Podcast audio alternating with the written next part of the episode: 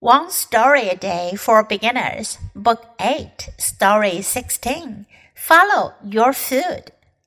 Mom, what happens to my food after I take a bite? Eddie asks.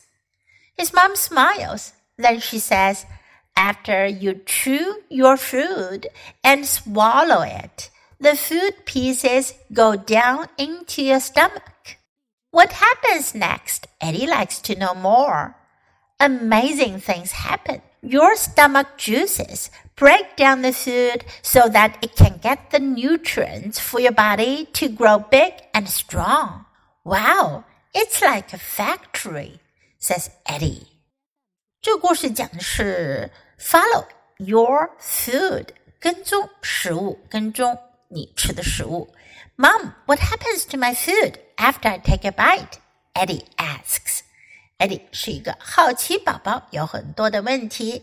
妈妈，当我咬一口我的食物，那这个食物呢会发生什么事儿呢？His mom smiles，妈妈笑了。Then she says，After you chew your food，当你咀嚼完你的食物，and swallow it，swallow 吞咽吞咽下这个食物，the food pieces go down into your stomach，食物碎片就会往下。走到你的胃部。What happens next? Eddie likes to know more. Eddie 想要知道更多。那后面又发生了什么事儿呢？接下来又怎样了呢？What happens next? Amazing things happen. Amazing，了不起的，让人惊讶的。接下来呢，就发生了让人惊讶的事儿了，很了不起的事儿就发生了。Your stomach juices，你的胃液。 break down the food，他们会分解食物，so that it can get the nutrients for your body。这样呢，它就可以吸收其中的营养 nutrients 营养。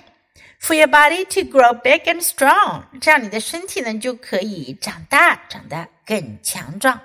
Wow, it's like a factory, says Eddie.